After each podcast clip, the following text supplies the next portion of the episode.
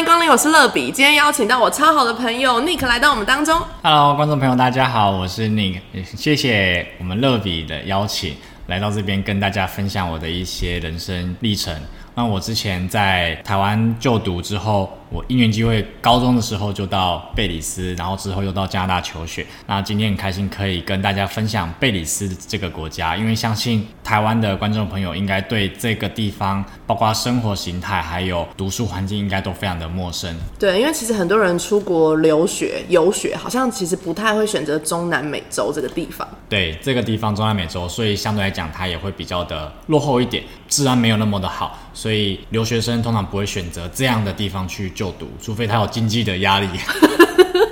有经济的压力，然后又要去中南美洲是怎么回事啊？好了，那我们今天主题就是你不知道的贝里斯，分享一下这是一个什么样的地方？为什么贝里斯会突然在高中明明我们大家这么要好的时候闯进你的人生呢？呃，应该是说，因为当时从国中阶段就一直都是自由班上来，那时候的大家都觉得说我应该就是要考到第一志愿，可能张中、张女这样子的程度。那张中没有上之后，我就进读了张商的中高部，就算是高中的课程。那在读书的过程中，那时候就开始觉得说，从小到大大家都期望这么多在我身上，然后希望有好成绩啊，包括我从国小一直自由班上来，所以压力很大嘛。那你一旦没有表现好的时候，大家就会用很多的呃言论去评论你嘛，包括可能我的父母都是在教育产业里面，所以相对来讲，他的这些同业可能也会有很多的舆论在你身上，因此压力就蛮大的。所以在高中读书的时候，其实我就开始有点自暴自弃。那我就是可能一般考试，我就可能随便标个考卷，然后标完我就趴下，或者是我就乱乱写考卷。所以其实班上的同学都蛮恨我的，因为他们可能会分组，然后我就会把我们那个小组的分数全部都拉低，拉低然后可能那个小组就要去扫厕所这样。所以我班上同学应该蛮恨我的，因为我都摆烂嘛。然后就是常常可能要去辅导室啊。然后我印象最深刻的是，我那时候读社会组了嘛，然后全校的历史唯一被当的就是我，就是我已经摆烂到这种地步了。后来就觉得好像不能这么样子继续下去了。那时候也担心说大学也不知道要读什么，可能这样可能也没有什么出路啊，考试怎么样的。所以后来父母因缘机会就接触到留学这一条路。那留学我们都知道说它的费用可能会很高，可能一次去欧美、英国、美国、加拿大可能费用就很高。那我说啊才高中生而已。所以他们就听到了可能去贝里斯这个国家，因为这个国家是英国以前的殖民地，所以它是唯一讲英文的中南美洲。其实讲贝里斯这个国家，应该听众没有可能比较陌生。如果我们讲玛雅文化，大家就很有共鸣。对，玛雅那玛雅文化的发源地就是在墨西哥南部跟贝里斯。那我顺便介绍一下贝里斯，它的地理位置就是它是在加勒比海旁边，然后上面是临近墨西哥，跟左边是瓜地马拉，所以它是真的很中南美洲的国家。那包括瓜地马拉跟墨西哥都是讲西班牙语的国家，所以相对来讲，贝里斯因为它以前英国殖民过，所以官方语言是英文。可是超过五十四 percent 的人都是讲西班牙语，所以在这个环境下学习，你就会学习到英文跟西班牙语，尤其是又有玛雅人文化进来的整个文化的融合，所以也会有一些当地的方言叫做 Creole，Creole 就是叫做克里欧语，它是比较属于像黑人语系的语言，因为美国在殖民大解放的时候，就很多的黑人也被解放到贝里斯，所以相对来讲，它的文化就蛮多层次的。诶那我想问一下，你怎么去贝里斯啊？我看地图，它好像其实完全没有临近太平洋，它的国家是在在加勒比海对加勒比海那一边。所以那我们台湾要怎么过去这个地方？呃，蛮难的，就是一定都要先飞到美国线。那那时候可能飞美国就，我那时候搭机，通常最快最快的航线也都要三十几个小时起跳。那我曾经有搭到四十八个小时，是搭到东岸吗？美国东岸？搭到西岸，就是可能加州不一定。最远的航线我之前是从台湾，然后又搭到可能洛杉矶，但是有时候飞机会停一下东京一下下，可能停一个小时、两个小时，然后就从从台湾飞到东京，东京再飞到洛杉矶，洛杉矶再飞到达拉斯，达拉斯再飞到萨尔瓦多，萨尔瓦多再飞到贝里斯。那我至少通常？因为那时候我们学生我们穷嘛，所以我们只能找转机的班次多，转机越多越便宜越便宜。我们只能先从这边走。再来第二就是因为贝里斯它是属于美洲国家，台湾也都没有直飞，所以一定至少都要转两次飞机以上。然后你们转了四次、五次，通常我们都是转。三次，应该说通常平均是三次左右。然后我那时候记得还有一次，因为我每年只有回来台湾一次，就是因为机票也也贵嘛。我那时候就为了要找便宜机票，所以我们那时候飞到可能美国都是凌晨十二点一点，然后也不能逛街，然后我们可能待机就待个八个小时、十个小时之类的，然后就睡在机场里面。这是飞贝里斯必备的。就是你一定要准备了很多的枕头，因为会 会在机场过夜，然后腰酸背痛这样子。然后在那边待机八八九个小时之后，你再飞，再转机飞到贝里斯去。对，哇，所以其实飞飞贝里欸斯非常的辛苦。那我想问一个是，我觉得很多游学的人都会很担心，就是自己语言能力的问题。然后我记得你在台湾的时候，因为你当时你也说你考卷都乱写嘛，就是至少高中的时候。对，所以我想问问你，当时到了一个新的地方，又没有家人在旁边，你是怎么去充实自己的语言能力？在贝里斯的时候嘛，，对在贝里斯的时候，因为应该是完全不通吧？当时你还要直接去读高中、得在贝里斯找到的是一个叫做自信，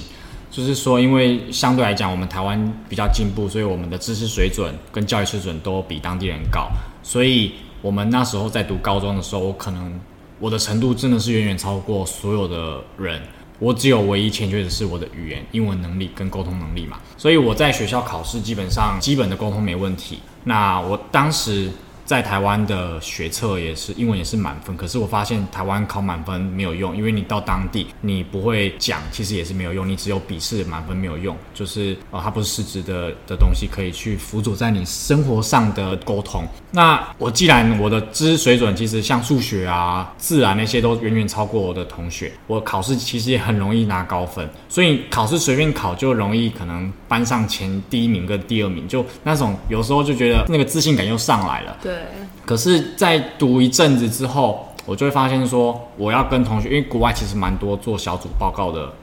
的那个作业，嗯，对。那你在跟同学沟通过程中，你没办法用英文去跟你的小组去沟通，你就会觉得说，你要在英文这一块沟通下更多的功夫。那原本我从台湾比较懒散的个性，到国外，第一个就是因为课业变简单，我开始又有自信之外，第二就是我为了要跟当地人融入他们的文化，交朋友嘛，所以我就开始去下一些功夫，去开始在训练我的英语口说。所以那时候我为了要跟他们融入，我就会每天拿着报章杂志，然后就可能去念这些杂志的文章，然后就拿录音笔录下来。那录音的过程中，就是你可能录第一次，然后录第二次，你会遇到不会的单字啊，可是我也不管它，我就继续录。然后你在录了三四个月之后，你就会再听自己三四个月前的录音，你就会听起来觉得嗯好像不太一样。其实那个是在成长，就慢慢的训练我口语进步的方式。那这个就是源自于说，我为了想要跟我同学去沟通、去交流这样子。嗯我觉得你是一个蛮特别的人，就是你常常会自己想办法去达到那。其实那个录音是自恋啦，对啊，自恋。那个其实录音是喜欢听自己的声音。但是你英文真的讲很好听哎，我要认真当小粉丝。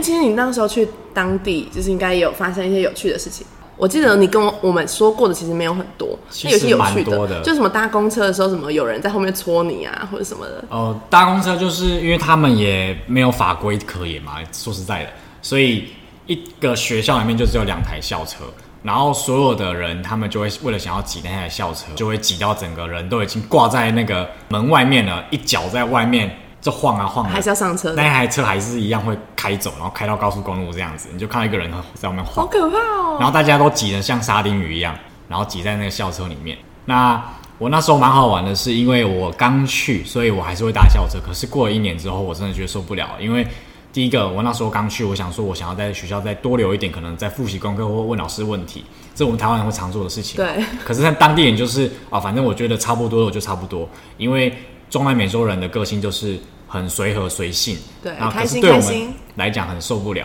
好，那我在学校常常就是留到最后，可是搭不到车，我最后就跑去买了一台摩托车。然后买了之后呢，就事情就很不一样，就因为对我们来讲，可能买一台摩托车，可能当时才台币两万多块，是非常便宜的，两万多块，对我们来讲，我们都负担得起。可是对中南美洲来讲，这是学生时代是不可能的事情，这是奢侈品嘛。所以他们就整个是为之疯狂。我那一天记得永远印象非常深刻，我就骑着摩托车，然后穿过那个热带雨林，因为我们学校在热带雨林中间，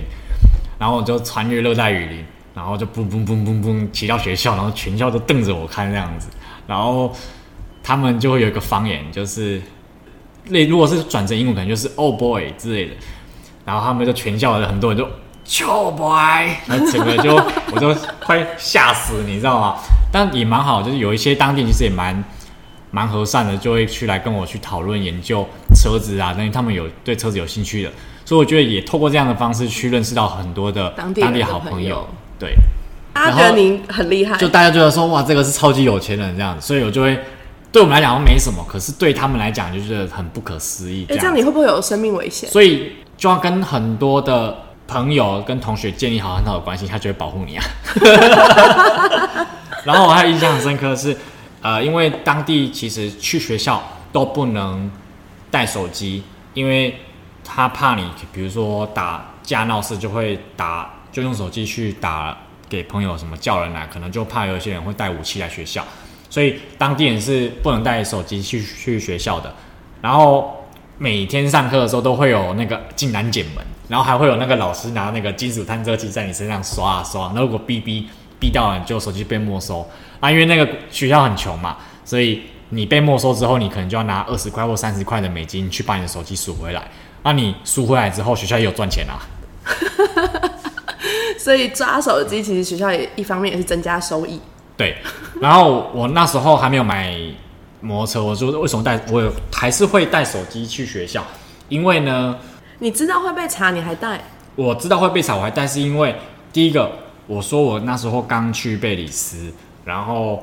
我每次都坐不到校车，然后我就可能如果坐不到校车的话，我就要走四十分钟甚至五十分钟的穿越热带雨林的穿越热带雨林的路，非常非常的热，才能走到家，而且要穿越高速公路。然后我就受不了，所以我就会有时候会带手机。然后如果真的坐不到车，我就会打电话给计程车，叫计程车回家。这是我那时候最后当时又叫计程车，你同学一定觉得天啊，这已经是那个亚洲来的土豪，然后削他一番这样。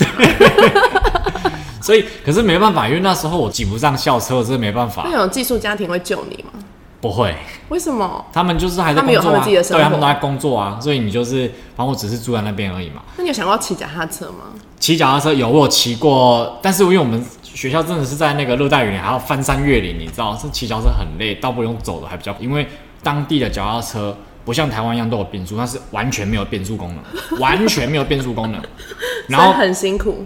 路上全部都是石头路，你骑很痛苦，而是有点像且屁股铁马那种，就是很重，然后很重难踩。，对，然后屁股会很痛，因为地上都是石头路，哦所以我有骑过脚踏车去学校，可是真的没办法，受不了，所以我还是放弃了。然后我就想要搭公车，那搭公车真的挤不到，我就是带手机，没有后校车就是没办法回家，可以回家，可是要花很久的时间。就是没有别的公车，就是他就是对有这一台校车，对对对就是你不搭公车，你就是搭计程车，不然就自己骑车自己走路。对我那时候就带手机去学校，我就会打电话，他学校查怎么办呢？因为我们都会自己带便当盒，我们便当盒我就故意带那个金属的。金铁的便当盒，然后我们就把手机藏在那个金属 这种夹缝中求生存、就欸，藏在那个便当盒下面嘛，所以他们在查就是便当盒这样子，哦他就不会去翻那个便当盒。所以其实你每每天都带违禁品、欸，我每天都带违禁品，因为我毕竟是一个外国人脸孔，小鲜肉。我就是一个外国人脸孔嘛。那因为贝里斯的组成有很多的西班牙人跟 mestizo，就是当地人，他们可能西班牙人跟当地人，他们就是会有互相结婚啊等等的事看到。华人其实很特别，对，所以华人的人口一定是很少的嘛，这种国家，所以他们就对很对你很好奇。然后就记得有一次在坐，好像是在学校还是坐公车，我忘了，他们就戳我，就问我说，诶、什么问我一碗多少钱这样子。太夸张了。高中哎、对，那时候是高中，所以在那边我觉得就是要保护好自己。然后，所以我那时候真的受不了，才会去买摩托车。然后我记得没多久，好像摩托车买了两三个月吧，真的也有眼红的同学啦，他就会去破坏你的摩托车啊，可能就会拿打火机去烧你的摩托车灯灯罩啊等等的。好幼稚哦，可是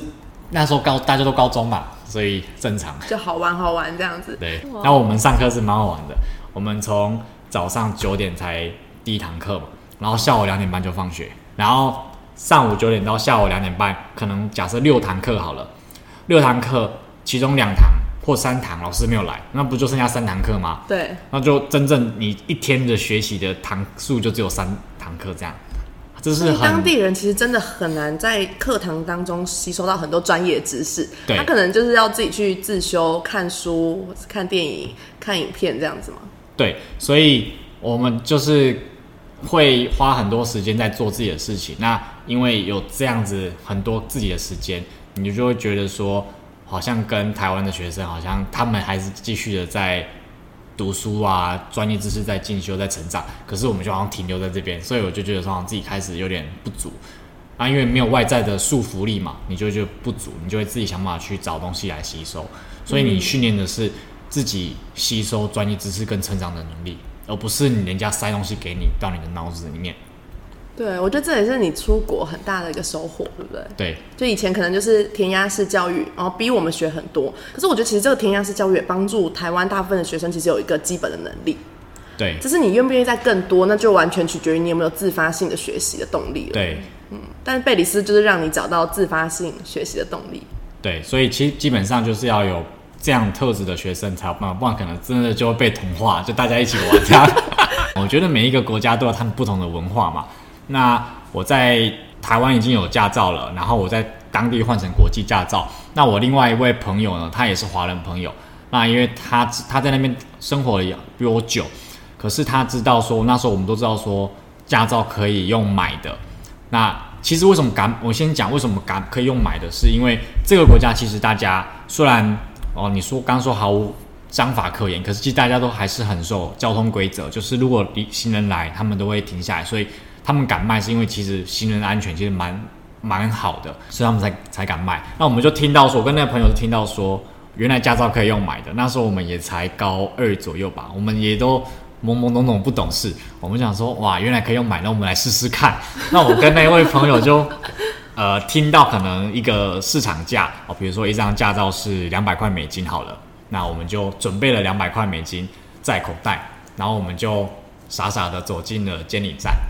然后我们就跟监理站问说，哎，你们那个什么长官在吗？我们有一些交通问题想要请教他。然后呢，我们就走到那办公室，然后就看到那个长官跟他的下属在聊天。是，然后我们就问长官说：“哎，我们有一些问题想要请教你。”这时候我们要把那个口袋里面的钱，可能就已经给他看到一点点，然后顺便给他看这样子，就顺便就说：“哎，我们有一些交通问题要请教你。”然后说，然后手就要在口袋里面弄，然后那长官也就知道你要干嘛，他就把我们带到小办公室，然后他坐下来，他就说：“你们要干嘛？”我们都说：“啊、w e want to buy the driver license。”然后他们就说：“那你要出多少钱？”然后 How much you offer？哦，我就说，我们就听到说我们要两百块，然后他们那个长官就说 No No No，他说我要 two fifty 之类的，他就开始加价上去。他可能也看我们两个小毛头吧，然后我们就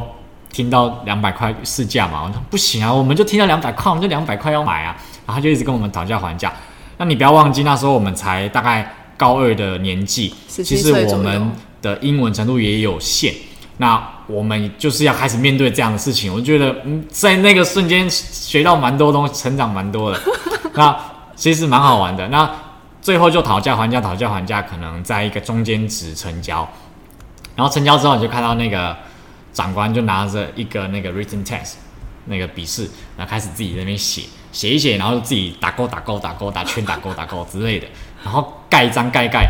然后他就出去外面，然后就十分钟之后进来，他就拿一张驾照回来，然后就问你说，Do you want automatic or standard？他可以问我们说。你要选自排还是手排？我想说，哇塞，你买驾照你还可以自己选手排或自排啊，这么酷！然后我后来就选了自呃手牌，因为自牌可以开，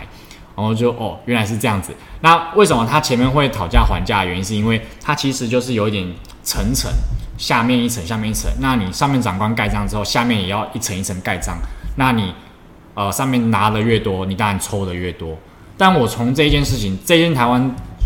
包括先进国家基本上是不太可能。可是我从这件事情就可以看到说，其实真的每一个国家他们的生活形态、文化，包括整个结构，其实都不太一样。所以从这件事情可以，我也觉得我学到蛮多的。那我也觉得我就是有点书生之徒不畏虎的感觉，这样子。对，我觉得你每次听你讲贝里斯发生事，我都觉得好不可思议哦。那你推荐大家去贝里斯旅游吗？其实贝里斯旅游是真的世界闻名，因为第一个它的人为破坏非常的少，那它有很多的玛雅文化可以去看，然后它又有临近加勒比海，所以它的浮潜是大家俗称的浮潜天堂。它有很大的世界级的堡礁，它有个叫做蓝洞 （Blue Hole），那它的那个深度好像是我记得没有错，应该是两三千公尺深，那你就可以浮潜潜进去，然后很多的热带雨林。所以像我们在平常可能周末，甚至我们下课后，我们就会到我们的湖边甚至海边去游泳，那那个海非常的清澈，都会看到海草在里面。我们会坐着那个小船，然后开着小船到加勒比海上面，然后就看很多热带鱼。那那个加勒比海它的海岸是非常的平缓，所以你可能船出海四十分钟了，你的下潜的时候你还是看得到那个海底，不像台湾它就是瞬间悬崖式的下去的那个海沟那种感觉。所以加勒比海是非常平缓平缓的，所以我们就常常就是开着就坐着小船，然后就出海，然后我们就会在海上浮潜。就是一个非常度假胜地的的国度，这对，样而且听说他们海鲜很好吃又很便宜。对。然后因为还有很多的那个钟乳石洞，那我记得有一次我就跟你有拍很多钟乳石给我们看，我记得对得。，我们那时候就跟着一个当地的导览团，然后我们就请了一个保镖跟一个导游。为什么要请保镖？保镖就是保护你安全嘛，所以你们去旅游不是只要请导游，还要请保镖哦？就算两个人这样子。嗯然后我们就一个团可能八个九个人，然后前面一个导游，后面一个保镖，然后我们就走到热带雨林之后，就进到看到一个洞穴，它是钟乳石，然后导游就会发那个头灯跟食物还有包包给你。然后你就带着头灯进到那个钟乳石洞里面，那钟乳石洞是完全黑暗，所以你要开头灯才看得到。然后在钟乳石洞就真的是不同的世界，有瀑布啊，有小溪呀、然后要翻山啊，然后还可能有时候要下去，还要经过下水道，那种游泳潜水进去，再从另外的洞出来，所以那一定要有导游带，不然你会迷失。然后我们在这个导游游览团里面都还要签生死书，就是你如果发生什么意外的话是自己不关我们的事的对对，但是我觉得蛮好玩的。然后进去，然后钟乳石洞你就看到真的是很上千年的那种钟乳石，一直还继续在滴这样子。然后我们可能在钟乳石洞里面要爬上去，就爬瀑布上去，然后爬上去之后，我们要回来是原路回来，那我们就是要变成要跳下来，你知道吗？那那个跳下来是很危险的，因为瀑布它水下来，可是周围全部都是石头，对所以如果你真的没有跳准的话，你就跳到石头上面了。所以其实很危险哎，很危险，而且是刚才说了，这个整个钟乳石洞是完全黑暗，你看不到东西的。所以导游他就会拿着手电筒照你要跳下来的那个点是水最深的，所以你要跳好。好可怕哦！觉得在你们那边好像才可以有这种生活体验。对，呃，它就是整个是热带雨林的国家嘛，然后我们的学校也都是在热带雨林中间，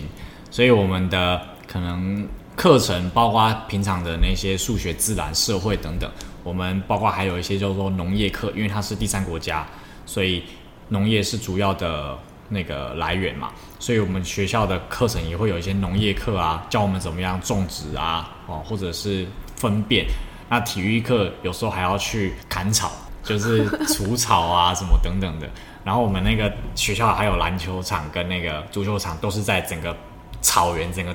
打平这样子。哇哦，感觉是一个就是既可以学英文又可以旅游的国家哎。对，这样讲起来，你会不会推荐大家去这边游学，然后走你这走过的路呢？在那边会真的学到蛮多东西，可是当然我会不建议，是因为第一个安全因素其实蛮重要的，尤其是如果我的学生他要出国，我绝对不会推荐，是因为我要负起对学生负责任的这种因子嘛，所以相对来讲，贝里斯就不会是我推荐的就像你去完之后，你可能就不会叫你妹去，对。就说啊不要不要不要太危险了。可是如果真的想要学到很多东西，出国当然可以学到很多东西，因为你可以看到很多不同的文化，还有你可以真的认识很多当地的朋友这样子。嗯是不是会比较建议男生去这边如果真的要去贝里斯的话，真的建议要男生，会比较好？对，会比较安全一点。那来分享一下这十年好了，就是从去贝里斯到现在，其实大概过十年了嘛。差不多我一零年去的，对啊，差不多十年。在这十年过程当中，你怎么看你这十年的时光？你或是如果重来，你还会走一样的路吗？我觉得这条路真的，我还是会选择出国，因为真的让我人生的阅历还有整个见识都不太一样。那我也交到很多不同国家的朋友嘛。那在这十年当中，我觉得起伏也很大，尤其是你知道遇到困难的时候，必须要自己去解决。包括我现在回来台湾。然后自己的创业算创业，对。然后你遇到问题的时候，你就要去想办法去解决。这一些解决的想法，很多时候都会来自一些国外那时候给我的激荡。嗯，我觉得你是真的是脚踏实地，一步一步走。虽然可能你们家有一些比较好的资源给你，可是你，我觉得你在，比如说你在设计啊、找人啊，然后想很多的方案，我都让我觉得非常有创意。就是创业，我觉得是一条不归路吧。因为那时候我后来在加拿大开始读书，然后甚至留下来工作。我回来台湾是因为我必须回来台湾当兵，家人可能身体可能不太好，所以回来照顾。然后后来也因缘机会就留下来继续在台湾工作。那我觉得每一个阶段都不同的想法。那时候想说回来台湾干嘛？我就就想说要移民过去，因为第一个他的生活条件啊品质都还蛮好的。嗯，可是。说移民谈何容易？就直接移民过去也其实蛮自私的，因为家人都在台湾。对。那在那边其实就是找工作嘛。那我觉得不同阶段都不同想法。今天我回想起来，如果继续在加拿大的话，我可能就只是在帮别人工作的人，安安稳稳的生活。可是我今天回来到台湾了，那我自己创业，公司是我的，变成说这个公司是我掌控的。那我要学习到的东西，包括我承担的责任。都是不一样的境界，而且我工作再多，这些东西都是我的。工作的话，可能我还是只是替别人工作的一个棋子而已。所以我觉得在每一个阶段，其实都会有不同的想法。呃，那你觉得，如果比如说有现在有一个你的学生，他正想要出国游学，你会建议他有像什么样的预备？首先，他一定要有面对孤独的准备嘛。然后钱当然也是要准备啦，这个不可否缺的。你在国外一定也是可以打工，只不过就是要看家里愿不愿意支持你。那因为我在国外的时候，后来大学也是半工半读嘛，毕竟国外的学费都不便宜啊。我们都知道。因为贝里斯，哎，贝里斯学费大概多少？因为到加拿大应该是整个好几倍跳吧？对，就是加拿大就是算是欧美的那种价位，那贝里斯真的是便宜到不可思议。只不过说它的一些生活形态真的跟台湾。差太多了，那会要花很多的时间去适应，包括食物啊等等的，可能当地人的主食就是玉米嘛，哦，中南美洲的主食就玉米，所以我们常常就会看到同学，呃，做那些 Doritos 包的那种类似啊，或者是什么玉米粽啊等等的，在语言真的要有很有动力去去读，因为现在蛮多台湾的学生其实在读书都是因为考试而读书，就像我那时候一样，我。为了考试而读书，所以我最后丧失了读书的兴趣跟动力。那因为到了国外没有那样的考试压力，我反而找到自己的自信。我开始觉得自己的不足，我就会拿起更多的书本来充实我自己。所以我觉得在台湾的学生要出国，第一个要先找到自己的方向跟动力，然后开始慢慢的强化他自己的语言。嗯，因为你在国外，国外其实就是一个非常。讲究团队或者是沟通的课程，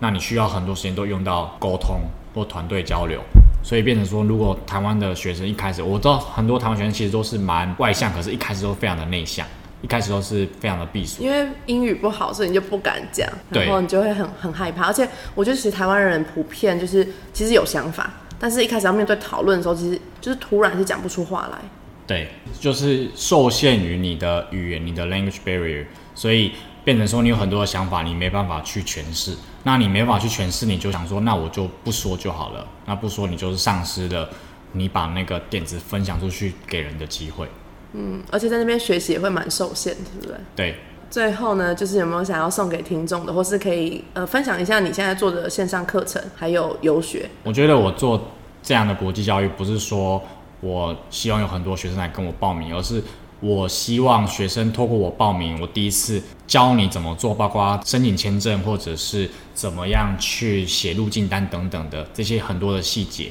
那我帮你做过一次之后，我希望我的学生都可以第二次自己来，甚至第三次你就甚至带着自己的家人去旅游、去读、去哪里。因为我希望这样的一个事业是教育人家，而不是帮，就是永远都帮人家做到好这样。因为做到好，他就没有成长的空间。对，所以这是我在经营我的事业的时候，有的理念。所以包括像我的学生，如果要出国前的新年说明会，我都会要求我的家长还有学生一定要一起来，因为家长要知道学生在做什么，然后家长也不能帮学生做好。很多时候家长可能都帮学生写文件啊等等，可是我都要求学生要自己写好，因为他们要出国了，他们要面对的就是很多的一些文件的签署，他们都要自己去负责，所以我都会希望说学生他有自己这些这些能力。对，所以这样讲起来，好像出国的人你一定要很有独立生活的能力，不然其实你会到当地会非常痛苦。对，所以我也有一些学生可能出国了，那没办法